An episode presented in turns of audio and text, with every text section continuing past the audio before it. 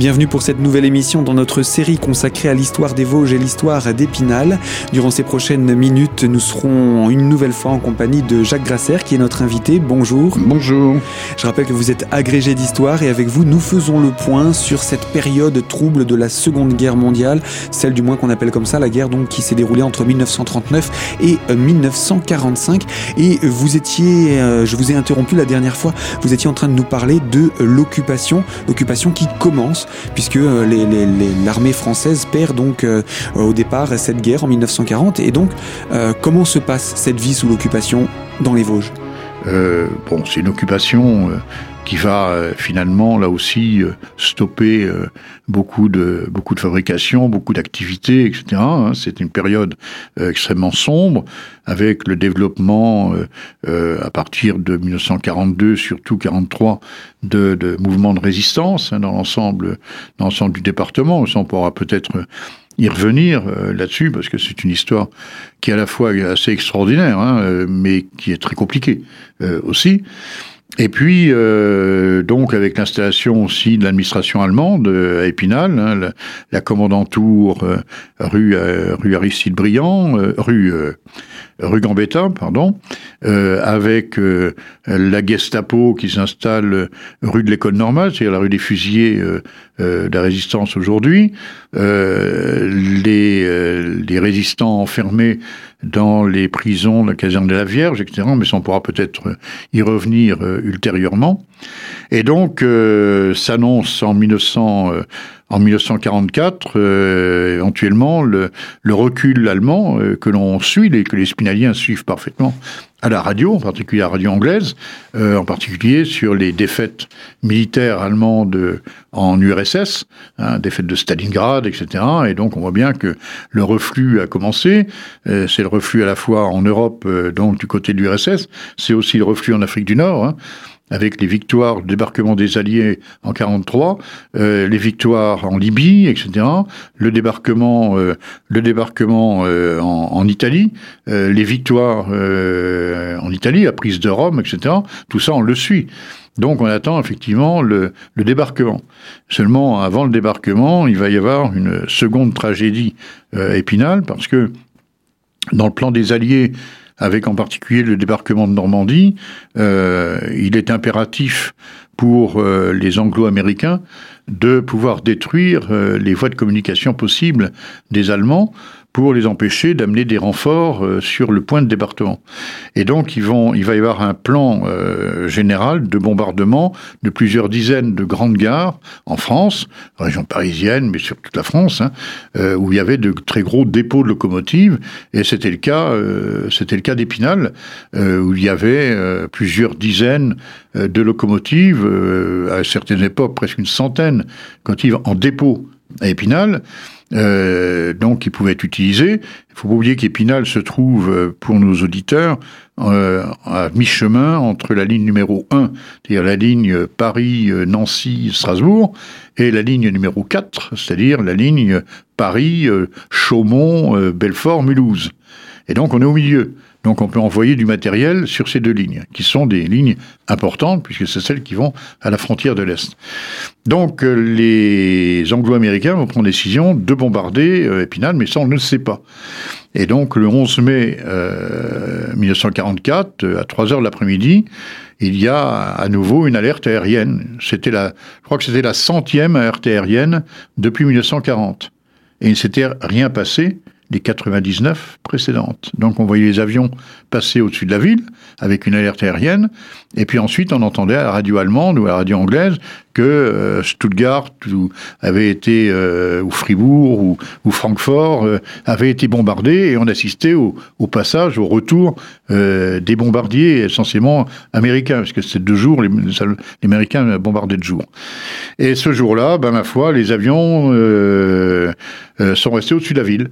N'ont pas été plus loin, ils n'ont pas été en Allemagne, et donc il y a eu trois ou quatre vagues de bombardiers, et la tragédie, c'est que d'une part, les gens n'y croyaient pas, parce qu'ils étaient dehors, il faisait très beau, euh, donc il y a eu euh, plus de 200 morts civils, plus des morts allemands, plus des prisonniers britanniques qui étaient dans les casernes de la ville qui ont été tués, Et puis, euh, il y aurait pu y avoir d'énormes tragédies, parce qu'il y avait des, dizaines et dizaines de personnes qui se sont réfugiées dans les souterrains de la gare, qui ne sont pas des abris euh, contre les bombes, et heureusement aucune bombe n'est tombée dessus, parce que c'était la gare qui était visée malgré tout.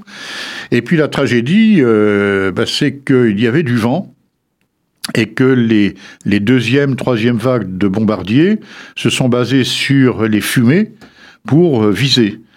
Et donc, il y a eu, comme on dirait aujourd'hui, des gros dégâts euh, collatéraux, en particulier sur le, le, coteau de le coteau de Chantraine. Donc, jusqu'aux casernes, jusqu'aux casernes Courcy, Réfi, là où se trouve la gendarmerie euh, aujourd'hui. Alors, euh, bon, donc, euh, d'énormes destructions, hein, des, dizaines et dizaines de maisons euh, détruites, etc.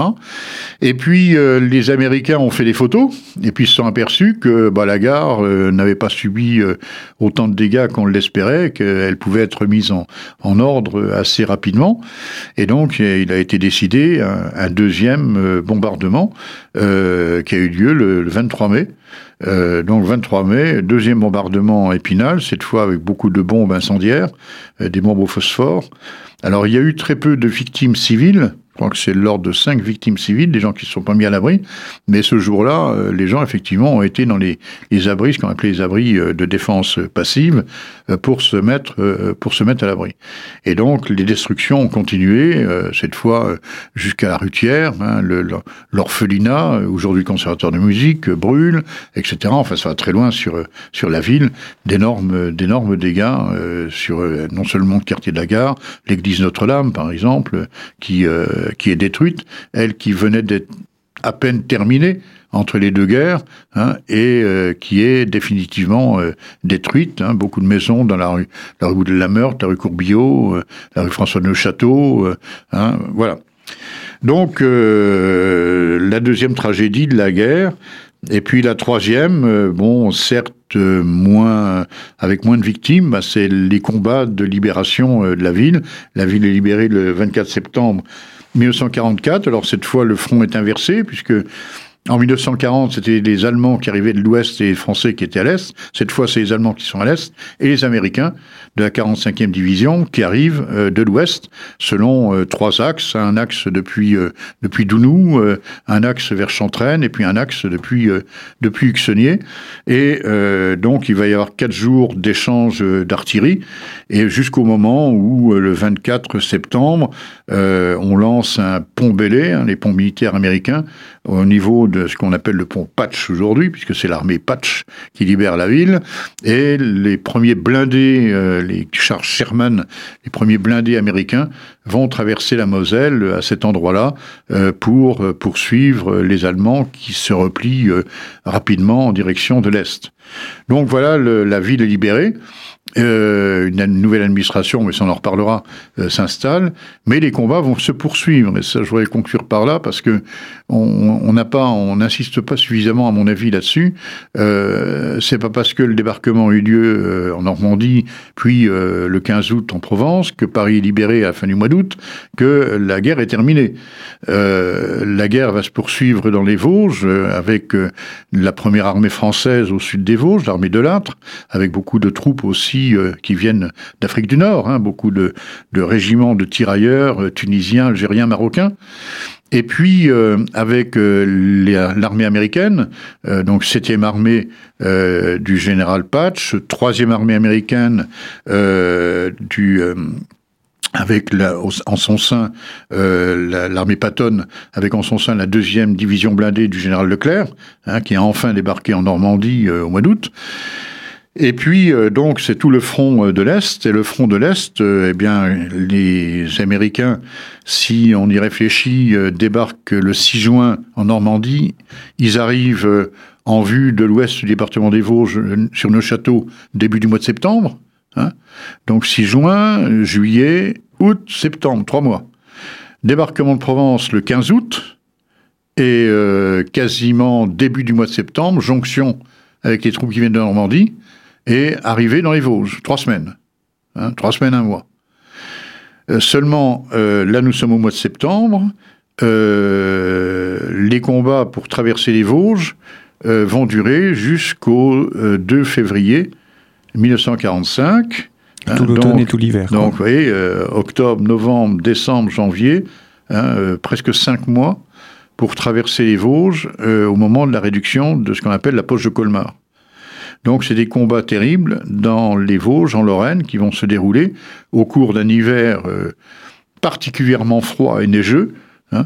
Euh, alors bon, il y a des explications à tout ça, pourquoi on a mis autant de temps, etc., etc. Bon, les Allemands se rapprochent de leur base, hein, donc il y a un ravitaillement de plus en plus court. Les Alliés, au contraire, plus ils s'enfoncent dans l'Europe continentale, bah, plus les, les, les, axes de ravitaillement sont tendus. Euh, le matériel a beaucoup souffert. Hein. On a traversé euh, à Roux, à Cheny, euh, la France, hein. euh, et puis beaucoup d'infrastructures de transport sont détruites, donc ce qui pose d'énormes problèmes de ravitaillement des hommes, du matériel, etc. Et puis, euh, les Allemands, effectivement, sentent qu'ils sont de plus en plus le dos euh, au Vaterland, et donc euh, ils vont se, se défendre d'une manière de plus en plus âpre jusqu'au moment où on arrivera au début de l'année 1945 sur le Rhin et qu'on pourra passer le Rhin pour porter l'effort de la campagne d'Allemagne. Donc voilà, je, je rappelle toujours ça parce que encore une fois, pour euh, une bonne partie de nos compatriotes, euh, une fois que, encore une fois, une fois que Paris est libéré, De Gaulle est arrivé, euh, ça y est, les cloches sonnent, le territoire est libéré. Non, le territoire n'est pas libéré parce qu'il faudra encore attendre de très longs mois et quasiment une année pour que la guerre se termine.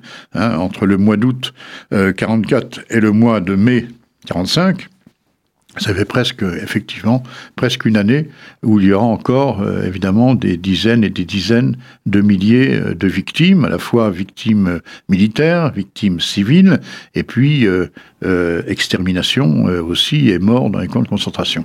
Donc ça, il ne faudra pas l'oublier non plus. Voilà. C'est important de le rappeler, et puis on aura l'occasion, comme vous le disiez, de parler aussi de la résistance. Hein. Voilà. Ce sera l'occasion lors d'une prochaine émission de faire le point sur, euh, sur tout cela. Euh, Jacques Grasser, bah, je vous dis à très bientôt. Ben, à très bientôt, voilà.